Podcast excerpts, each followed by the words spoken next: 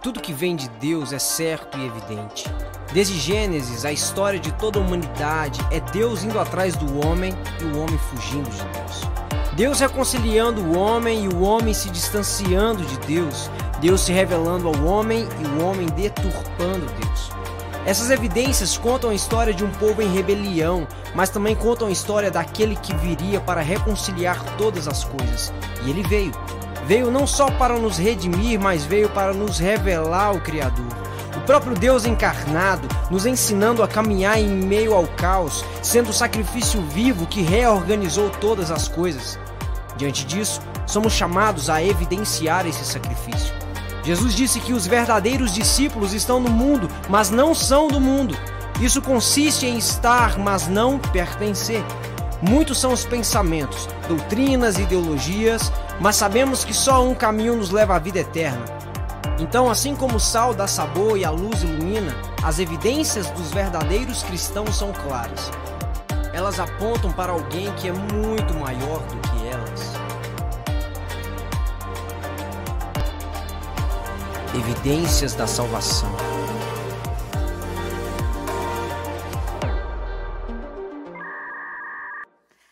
Na semana passada, nós aprendemos com o Juan sobre uma das evidências da salvação, que é a liberdade. Nós somos livres em Cristo. Nós somos livres para viver em santidade. Nós somos livres para servir aos outros. Nós somos livres para obedecer. Nós somos livres para viver na plenitude do Espírito Santo derramado sobre nós no sacrifício de Jesus na cruz. Por isso nós estamos aqui. E nós aprendemos na semana passada em Gálatas 5, e é interessante a gente refletir no contexto dessa carta. Paulo, ele escreveu essa carta às igrejas da Galácia justamente porque elas estavam negociando a liberdade que elas já tinham alcançado. Ali no meio da igreja se levantaram alguns judeus que foram lá falar para os gentios que eles precisariam se circuncidar ou vivenciar determinados ritos da lei mosaica para que eles pudessem então verdadeiramente ser salvos. E isso começou a criar um conflito dentro da igreja. Eles começaram a questionar como eles viveriam então esse verdadeiro amor, como que eles poderiam evidenciar a salvação deles. E Paulo, ele se levanta com muita veemência às vezes, ele até demonstrou uma indignação na sua carta para exortar a igreja e falar: irmãos, não cedam, não voltem à escravidão, vocês são livres. Jesus Cristo morreu na cruz e o seu sacrifício basta. Foi isso que ele levantou para dizer. Mas ele também advertiu, porque ele falou assim: olha essa graça, esse presente que Deus derramou sobre nós, não é motivo para que a gente viva segundo o nosso querer, segundo a nossa vontade. Ele nos libertou para viver a vida segundo o que Ele determinou para nós. Então, Ele nos fez livres, Ele nos deu a vida, mas Ele nos fez também uma maneira de viver.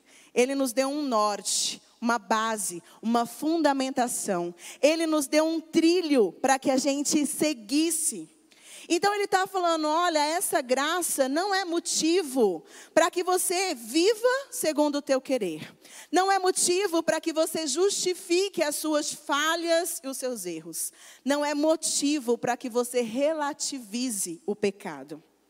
O nosso Deus, ele é gracioso, ele é amor, mas ele permanece sendo santo e justo. E como o Juan falou semana passada, a gente não pode achar que a longanimidade de Deus é reflexo de impunidade.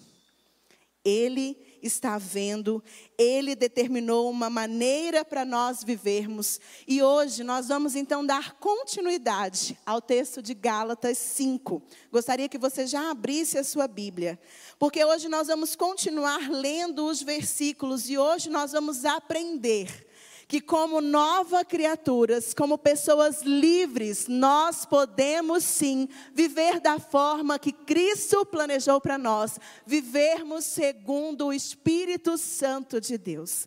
Nós podemos sim evidenciar essa mudança de rota, essa liberdade que nós alcançamos vivendo o fruto do Espírito Santo em nós e nos nossos relacionamentos. Então, Paulo hoje vai nos ensinar que nós podemos vencer o pecado, que nós podemos resolver os conflitos que pode existir dentro do corpo e que nós podemos viver o amor de verdade. Então, vamos lá? Vamos aprender nessa manhã juntamente com Paulo? Abra sua Bíblia em Gálatas 5, nós vamos ler dos versos 16 a 26. Por isso digo: vivam pelo Espírito, e de modo nenhum satisfarão os desejos da carne. Pois a carne deseja o que é contrário ao Espírito, e o Espírito o que é contrário à carne. Eles estão em conflito um com o outro, de modo que vocês não fazem o que desejam. Mas se vocês são guiados pelo Espírito, não estão debaixo da lei. Ora, as obras da carne, elas são manifestas. É a imoralidade sexual, a impureza, a libertinagem, idolatria feitiçaria, ódio, discórdia, ciúmes, ira, egoísmo, dissensões, facções, inveja, embriaguez, orgias e coisas semelhantes. E eu os advirto, como já os adverti, que os que praticam essas coisas não herdarão o reino de Deus. Mas o fruto do Espírito é amor, alegria, paz, paciência, amabilidade, bondade, fidelidade, mansidão e domínio próprio. E contra essas coisas não há lei. Os que pertencem a Cristo Jesus crucificaram a carne com as suas paixões e os seus desejos. E se vivemos pelo Espírito, andemos também pelo Espírito. Não sejamos presunçosos, provocando uns aos outros e tendo inveja uns dos outros. Feche os seus olhos, vamos orar nesse momento. Paizinho, nós te pedimos que o Senhor agora venha silenciar a nossa mente, o nosso coração, venha tirar todas as distrações e venha nos instruir segundo a tua vontade, segundo o teu espírito, na sua palavra, que é a nossa maneira de viver aqui na terra. Que o Senhor tome a nossa mente, o nosso coração, é o que nós te pedimos em nome de Jesus. Amém. Hoje, diante desses versículos, nós vamos levantar quatro verdades que vão nos auxiliar a frutificar segundo o Santo Espírito de Deus. Para você que gosta de anotar, pegue seu caderno, sua caneta. E você que não tem esse hábito, adote esse hábito, gente. A gente fala que é muito importante. A gente consegue reter muito mais. E melhor, você consegue anotar aquilo que o Espírito Santo já vai ministrando ao seu coração. Tá bom? Então vamos lá. A primeira verdade hoje que nós tiramos desse texto está no verso 16 há uma promessa. Vivam pelo Espírito e de modo algum satisfarão os desejos da carne. Aqui nós precisamos ressaltar que nós, quando aceitamos Jesus, nós somos sim salvos da condenação do pecado. Mas nós permanecemos aqui neste mundo. Nós permanecemos na presença do pecado. Então, se a gente segue a nossa vida de maneira automática, de maneira natural, a gente vai viver fazendo a vontade da nossa carne, satisfazendo os desejos internos mas, quando nós encontramos com Jesus, quando nós aceitamos Ele como Senhor, como Salvador das nossas vidas, nós ganhamos o privilégio de ser a sua família, o seu povo separado, santo e escolhido, e a gente precisa se basear nisso e nortear as nossas ações diante dessa vida. E eu vou confessar uma coisa para vocês, que eu tinha muita dificuldade de entender esse privilégio. Eu sempre achei, gente, fazer parte da família de Deus, ser filha de Deus, meu Deus, que maravilhoso. Mas quando eu pensava no privilégio, eu falava assim: ah, Jesus, privilegiado, na verdade, foram os discípulos. Porque eles andaram contigo. Eles tocaram no Senhor, eles olharam nos teus olhos, eles ouviram a sua voz. Eu entendo que eu sou amada, mas para eu ser privilegiada, ah, eu acho que eu devia ter nascido lá na época de Jesus, no tempo que ele esteve aqui. Mas é engraçado que com o tempo a gente vai amadurecendo e eu consegui, gente, entender o porquê que nós somos privilegiados. Não desmerecendo os discípulos e nem quem viveu com Jesus na época dele, mas nós somos privilegiados. Porque eles viveram com Jesus, sim, durante três anos, no tempo que ele esteve aqui no seu ministério. Mas Jesus subiu ao céu. Ele foi preparar um lugar para nós. E aí, o que, que ele fez, como Deus maravilhoso que ele é? Ele mandou o próprio Deus habitar em nós por meio do seu Espírito Santo. Então, nós somos privilegiados porque Deus habita em nós. Eu não tive realmente o privilégio de olhar nos olhos de Jesus, mas eu tenho o privilégio de ser os seus olhos na vida do outro. Eu não tive o privilégio de tocar em Jesus, mas Ele me deu o privilégio de ser as suas mãos e os seus pés aqui na terra.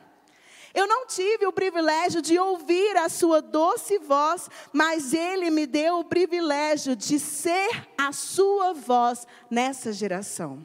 Então nós somos sim um povo privilegiado, porque o próprio Deus veio habitar em nós por meio do seu Espírito.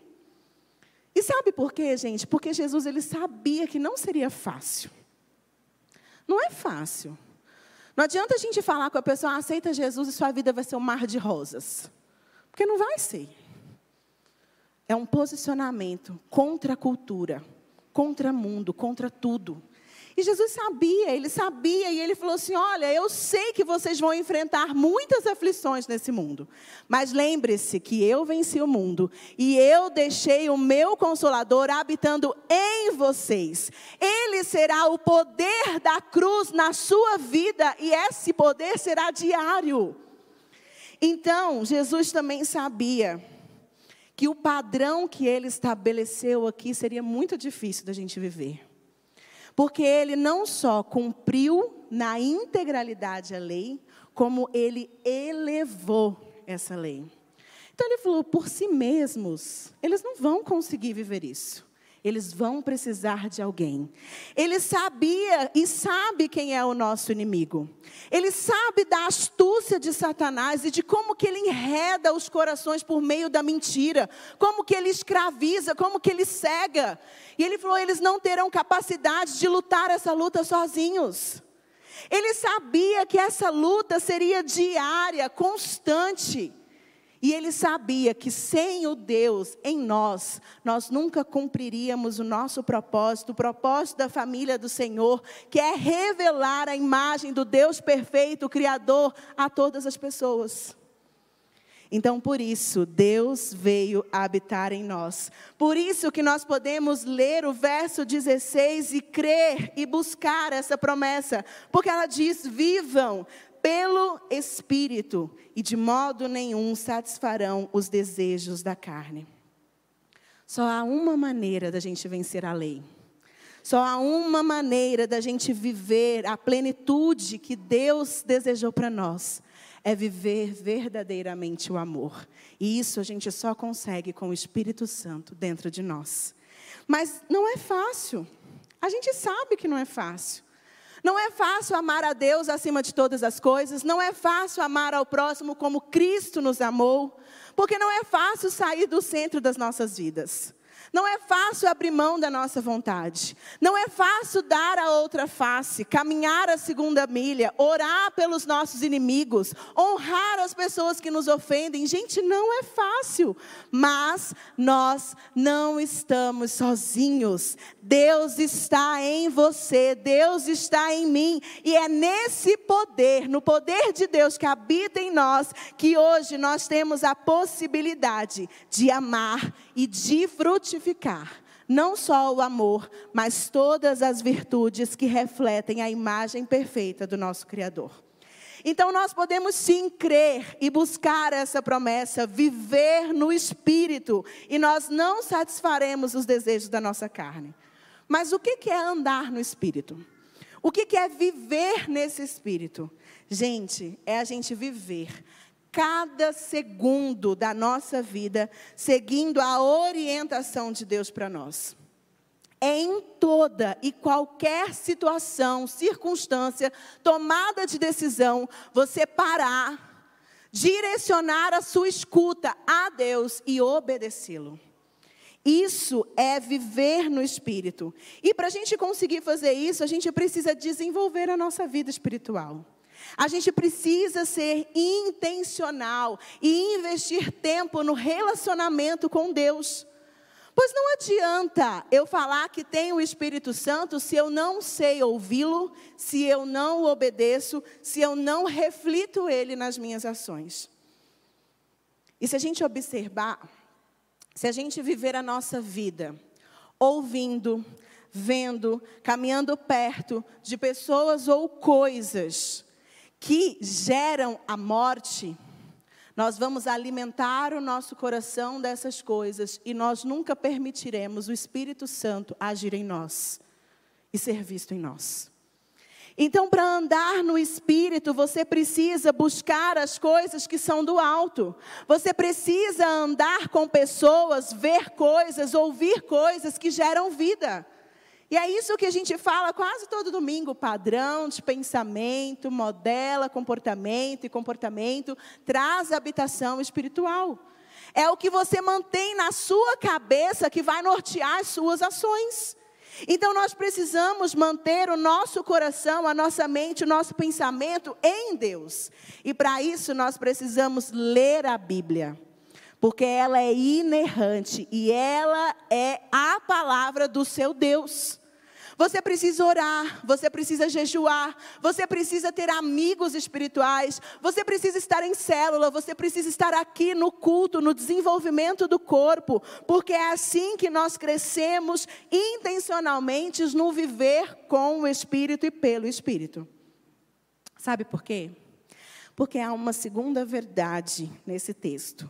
E ela está nos versos 17 e 18. Diz assim: Pois a carne deseja o que é contrário ao espírito. E o espírito, o que é contrário à carne.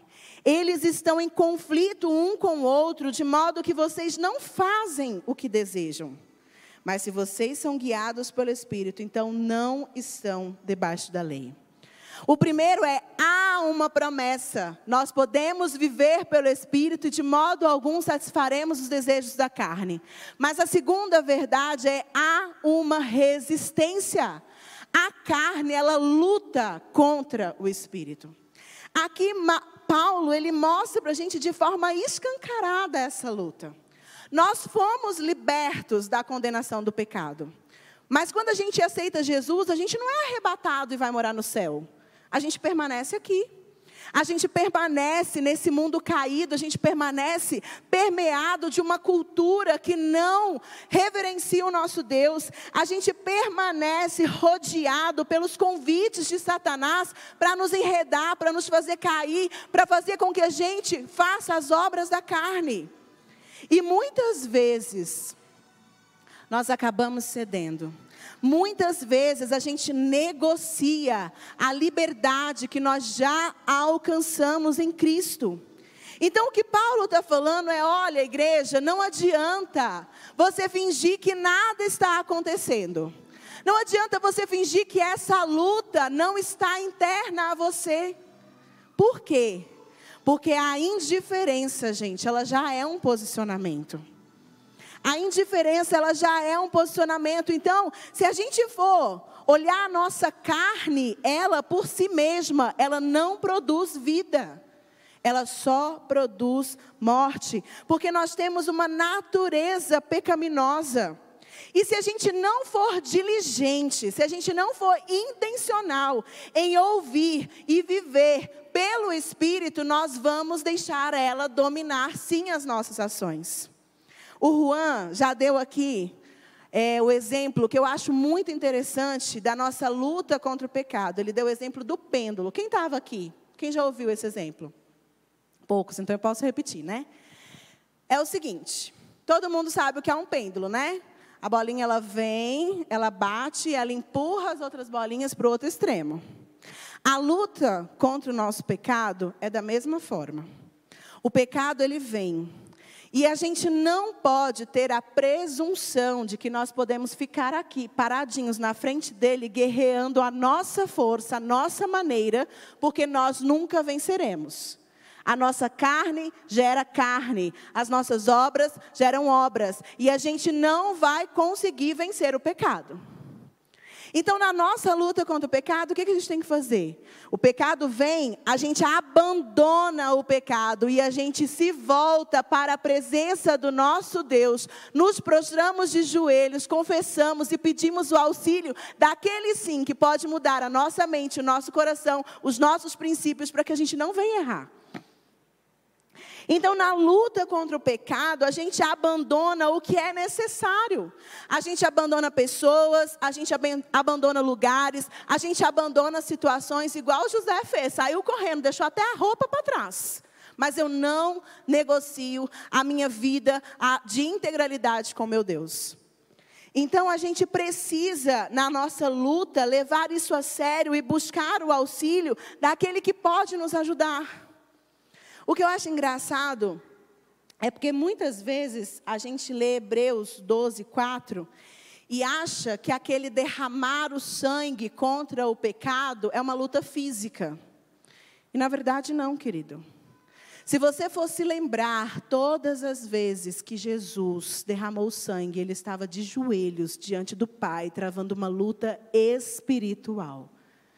No Getsemane, ele estava ali dizendo: Pai, a minha carne está desfalecendo, mas eu creio que pelo teu poder, pelo teu espírito, a tua vontade vai ser feita na minha vida.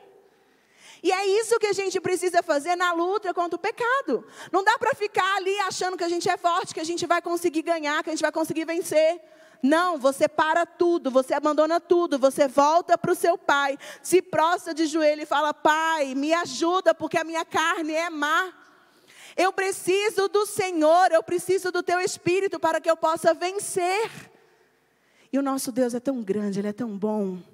Sabe por quê? Porque no Getsemane ele mandou um anjo para consolar Jesus. Mas com você, querido, ele já te deu o seu próprio espírito para que na hora que você se prostrar, Ele te dê a força necessária para se levantar e rejeitar o pecado na sua vida. Então, o nosso Deus, Ele já nos deu tudo o que a gente precisa. Então, na luta dessa carne contra o espírito, o que a gente necessita é depender da nossa unidade com Ele, da nossa oração, de dobrarmos os nossos joelhos e buscarmos a Ele, porque nós precisamos que Ele nos guie, que Ele nos conduza. E essa luta, ela precisa ser consciente porque ela vai permanecer até a nossa glorificação com o nosso Pai. Então a gente precisa ter ela no nosso radar diariamente, porque antes a gente era morto. Antes a gente pecava, a gente gostava do pecado, estava tudo bem, estava tudo ok, você estava morto, indo para o inferno. Só que agora que você é nova criatura, agora que você tem o poder de Deus, você não pode mais negociar, flertar, andar perto do pecado. Você precisa ver uma, uma vida de santificação com seu Deus. Você precisa entender que nessa guerra não dá para relativizar, não dá para descansar, não dá para parar. A sua luta é diária, mas a sua vitória já é certa. Então você pode ser persistente na sua luta, porque ela tem um fim. E esse fim é com o nosso Pai celestial vindo dominar sobre todas as coisas e direcionar a nossa vida na eternidade. Então, em primeiro lugar, nós precisamos crer que há uma promessa. Viva pelo Espírito e de modo algum satisfarão os desejos da carne. Em segundo lugar, nós precisamos ter consciência de que há uma resistência à luta da carne contra o Espírito. E em terceiro lugar, nós precisamos entender que há um perigo às obras da carne. Há um perigo constante que são as obras da carne. Nos versículos 19 e 20, Paulo vai nos apresentar essas obras. E ele vai falar assim: ora, as obras da carne são manifestas: imoralidade sexual, impureza e libertinagem, idolatria e feitiçaria, ódio, discórdia, ciúmes, ira, egoísmo, dissensões, facções, inveja, embriaguez, orgias e coisas semelhantes. E eu os advirto, como antes já os adverti, que os que praticam essas coisas não herdarão o reino de Deus.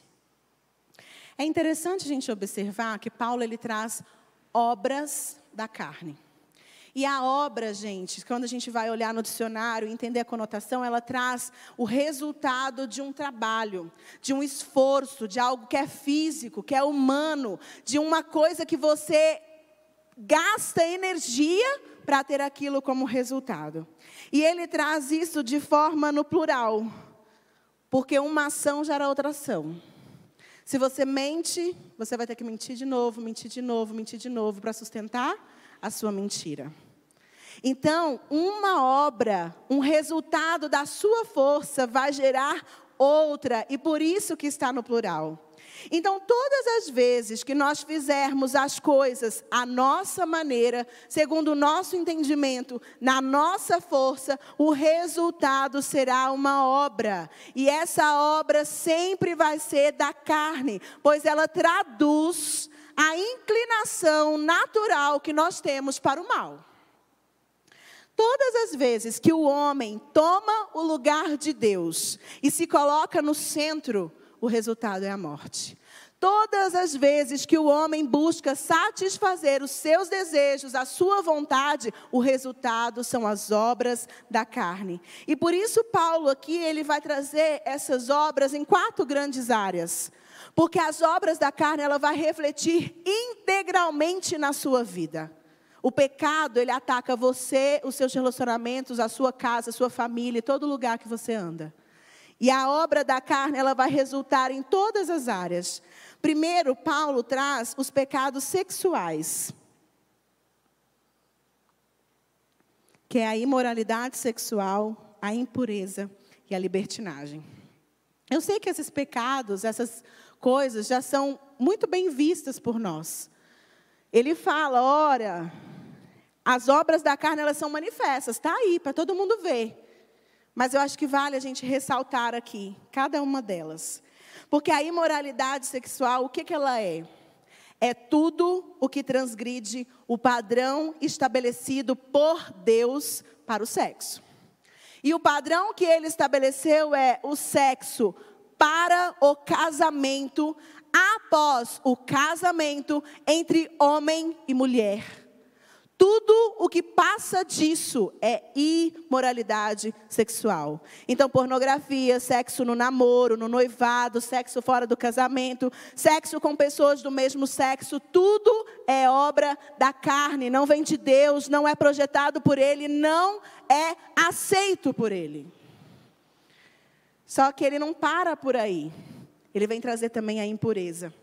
E a impureza, gente, é o entrar no coração. A pessoa ela sai da ação e aquilo fica tão introjetado que já passa a ser parte da sua mente, já passa a ser parte do seu falar. Sabe aquelas pessoas que são promíscuas, que tudo que ela vai falar, toda brincadeira que ela faz, ela traz de uma forma erotizada, de menosprezar, de objetivar as pessoas?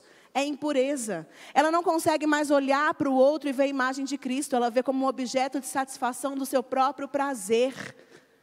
Isso é impureza, é um olhar malicioso. E ele vem falando também sobre a lascívia ou a libertinagem.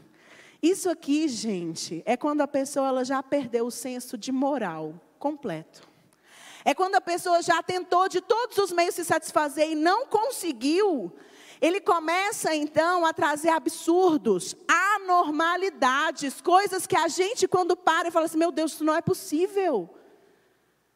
Que é, por exemplo, o sexo com animais, adulto com bebê, com criança. Gente, isso é absurdo. É anormalidade, é libertinagem, é lascívia. E isso não está segundo o padrão de Deus. Isso é pecado e a gente deve abandonar e a gente não pode apoiar, a gente não pode andar perto, porque isso não vem de Deus. Só que ele segue com os pecados religiosos, ele vai falar sobre a idolatria e feitiçaria. Idolatria a gente já aprendeu aqui na igreja com a série de mensagens que idolatria é o que? É você se colocar no lugar de Deus ou você colocar qualquer outra coisa como centro da sua vida. A feitiçaria é você utilizar magias ou invocação de espíritos para convencer a Deus de alguma coisa. E é interessante porque a mesma carne que produz as obras sexuais, ela é religiosa. E isso traz um alerta para a gente como igreja. Porque todo ser humano, todo ser humano, ele tem um anseio pelo espiritual. E aí ele pode buscar o espiritual pela sua própria força, pela sua própria mão, que é quando a gente diz que a religião foi criada por homens para se achegar a Deus, ou ele pode acreditar no único caminho, que é o Evangelho, que é Jesus Cristo, que foi o próprio Deus que veio ao homem para salvá-lo. E por isso que como igreja a gente precisa ficar atento, por quê? Porque as obras da carne, elas vão revelar o que está no nosso coração. E a gente precisa sair da religiosidade e a gente precisa se voltar para o verdadeiro evangelho, para a verdadeira palavra, que é Jesus Cristo como o único caminho. Mas ele não para a lista por aí. Ele vai falar sobre os pecados sociais, os pecados dos relacionamentos. E ele vai dizer ódio, discórdia, ciúmes, ira, egoísmo, dissensões, facções, inveja. E essa é a maior lista. Por quê? Porque era o que estava mais latente nas igrejas ali da Galácia. Os judeus que chegaram lá e trouxeram tantas mentiras de forma para fazer os gentios voltarem à lei, eles começaram a criar esse ódio, essa discórdia, o ciúme entre eles. As pessoas começaram a agir com ira. Eles estavam cheios de egoísmo, de inveja, causando dissensões, divisão dentro da própria igreja. Mas isso aqui não está distante de nós. Porque se a gente não for diligente nos nossos relacionamentos e sermos conduzidos pelo Espírito Santo, o que nós vamos produzir são as mesmas coisas. São as obras da carne. Porque a gente gosta de pensar na gente. A gente gosta de se valorizar. A gente gosta de criar inimizade, de fofocar, de falar mal, de criticar, de julgar. A gente gosta de agir com ira. A gente age colocando lenha na fogueira no problema dos outros. A gente posta e reposta coisas que vão falar sobre a vida do outro. Isso é a obra da carne. E a gente precisa ser diligente para não cair nessa cilada. E Paulo finaliza com os pecados pessoais, e ele vai falar sobre embriaguez, orgias e coisas semelhantes, semelhantes, que são os pecados que nos fazem perder o controle de nós mesmos, nos levam ao excesso e nos faz buscar o nosso prazer acima de tudo e de todos. Mas o mais agravante é o final dessa lista. Porque ele está dizendo assim: olha, quem pratica essas coisas não herdará o reino de Deus. Quem pratica essas coisas não herdará o reino de Deus. O que, que Paulo está mostrando para a gente? Que essas obras da carne, elas são resultado das pessoas que não são regeneradas. Da pessoa que não é filha de Deus, da pessoa que está morta em caminho ao inferno, da pessoa que não se tornou ainda uma nova criatura, é isso que ela produz. Mas você, igreja, você, povo de Deus, separado, escolhido, você não pode viver essas coisas.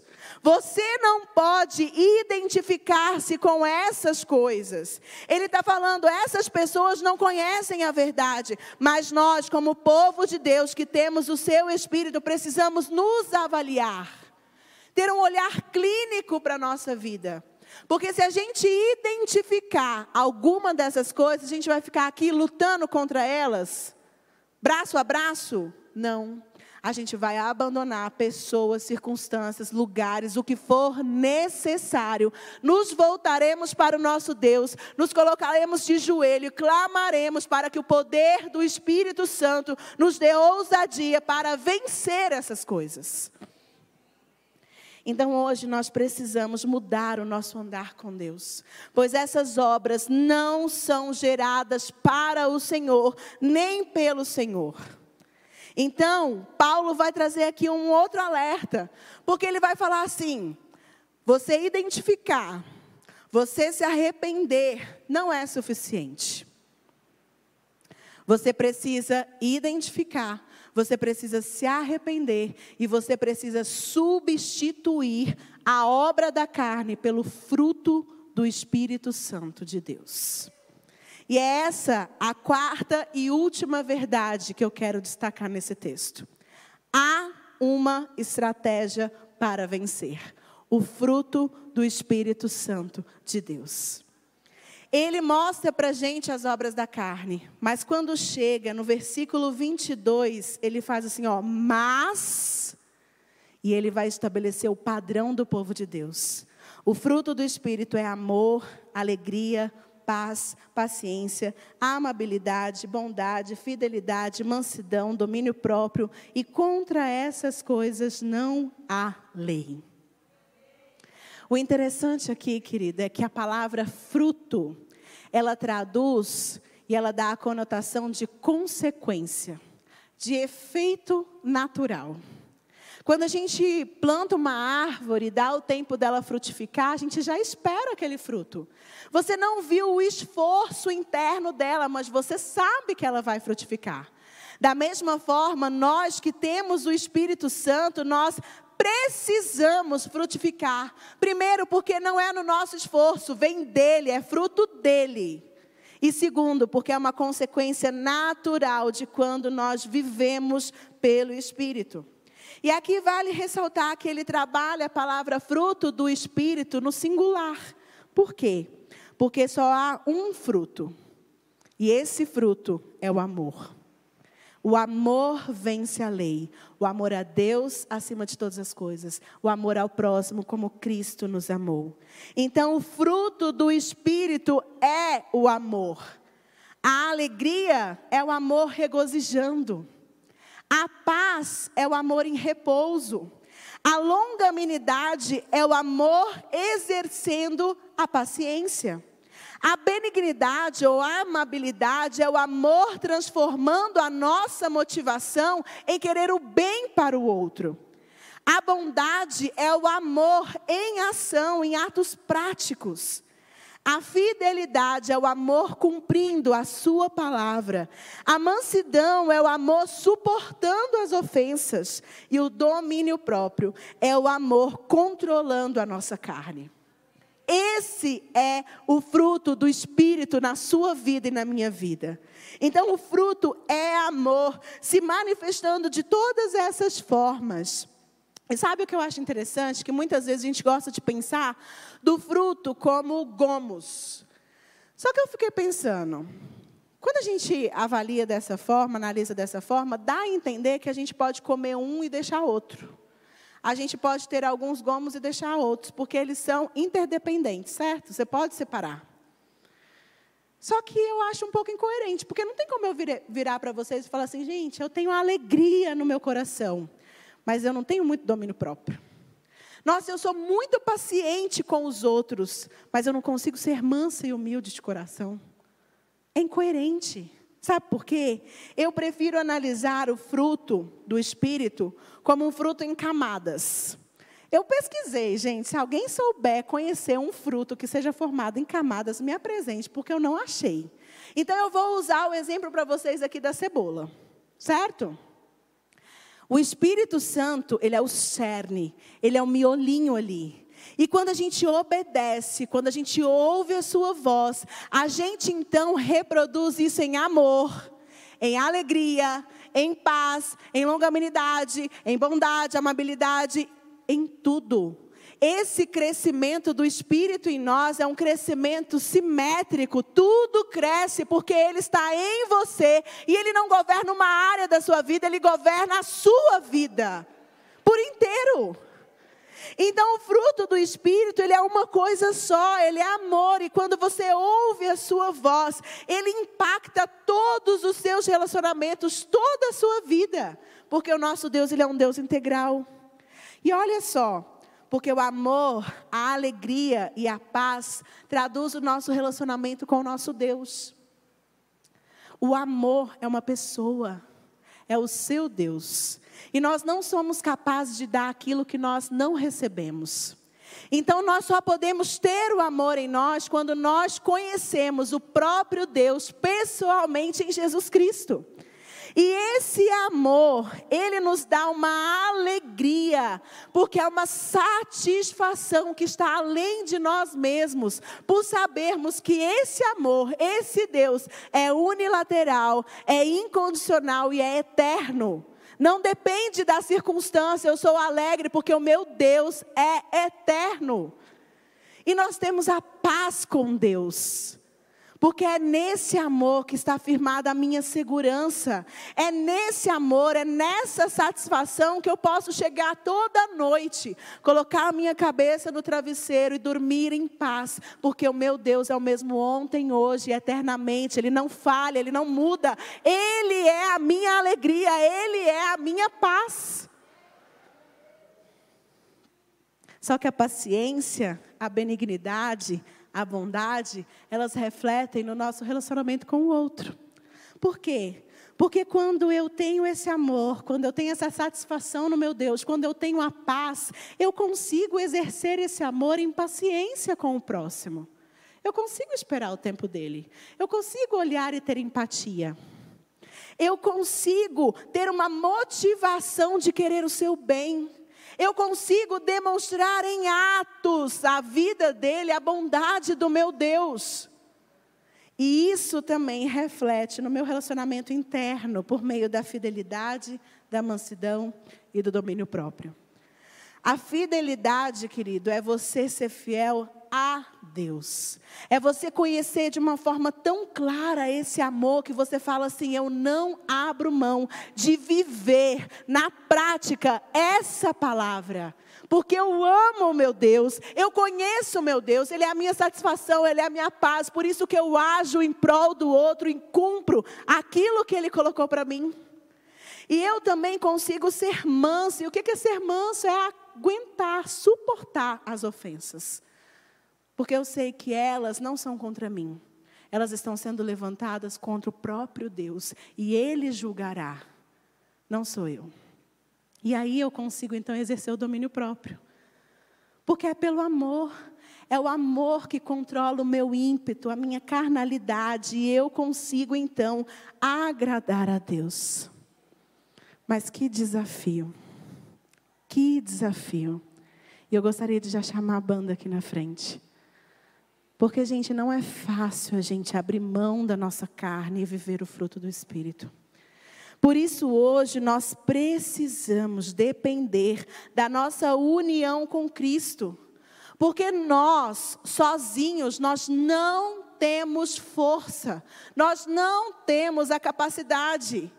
Então, quando você diz assim, nossa, eu não consigo ser paciente, você precisa ajustar o seu falar, porque realmente você não consegue.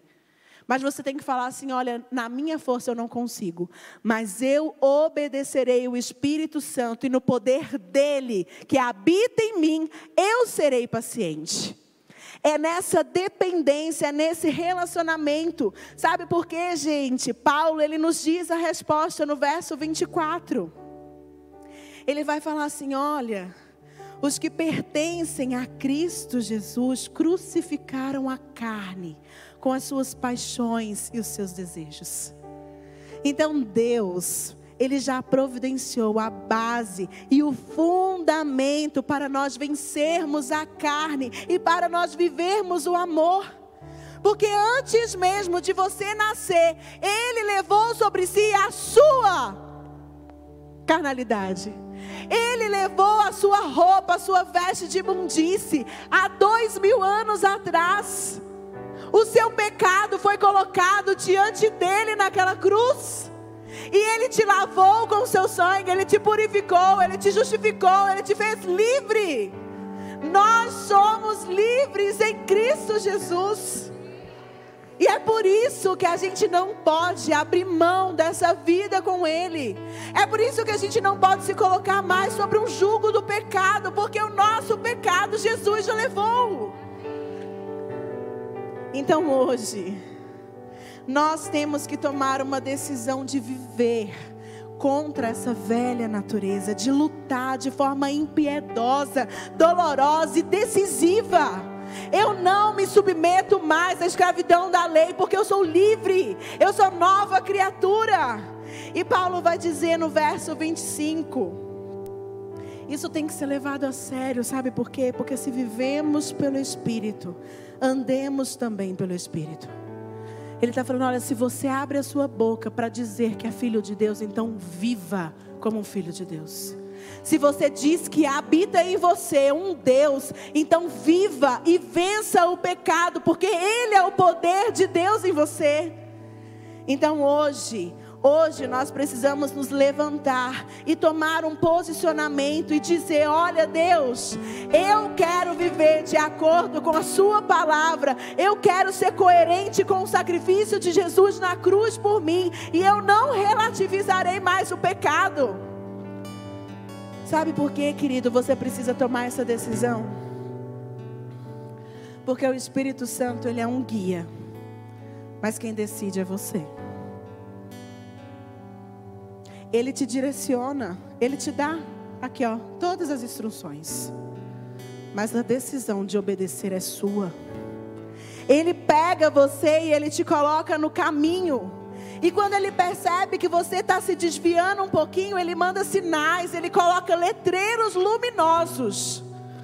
Mas a decisão é sua de parar e alinhar-se novamente com o Espírito, ou de permanecer em direção à destruição da sua vida. Então, muito mais do que a gente vir aqui e tomar posse das bênçãos que Deus tem para nós, nós precisamos hoje tomar posse da vitória contra o pecado, porque há uma promessa: viva no espírito, e de modo algum satisfareis a vontade da carne. Há uma promessa, há uma resistência sim, mas o espírito é mais forte do que a carne. Há sim pecados à nossa disposição, mas eu escolho me manter santo diante do meu Deus. Então hoje nós precisamos romper com essa ideia que está permeando a nossa igreja, a nossa nação, de que o crente pode pecar e que Jesus entende. Ele não entende, porque ele não pecou. E ele não só pecou, como ele te deu o poder da cruz dele por meio de Jesus, do seu espírito em você. E ele falou: Filho, você consegue. Você pode dizer não ao pecado, você consegue.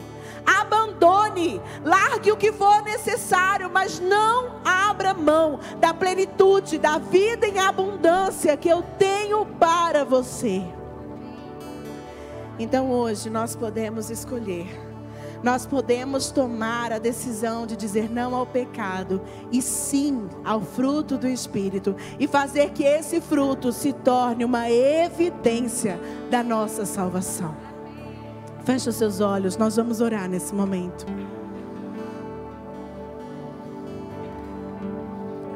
Eu quero orar por você que chegou aqui neste lugar e que ainda não tem vida. Por você que às vezes estava andando perdido, sem norte, sem direção, sem propósito mas hoje, ao chegar aqui, você encontrou Jesus Cristo.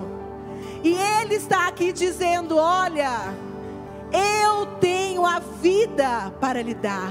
Eu tenho o meu espírito para selar você e te dar a possibilidade de viver uma vida plena na minha vontade.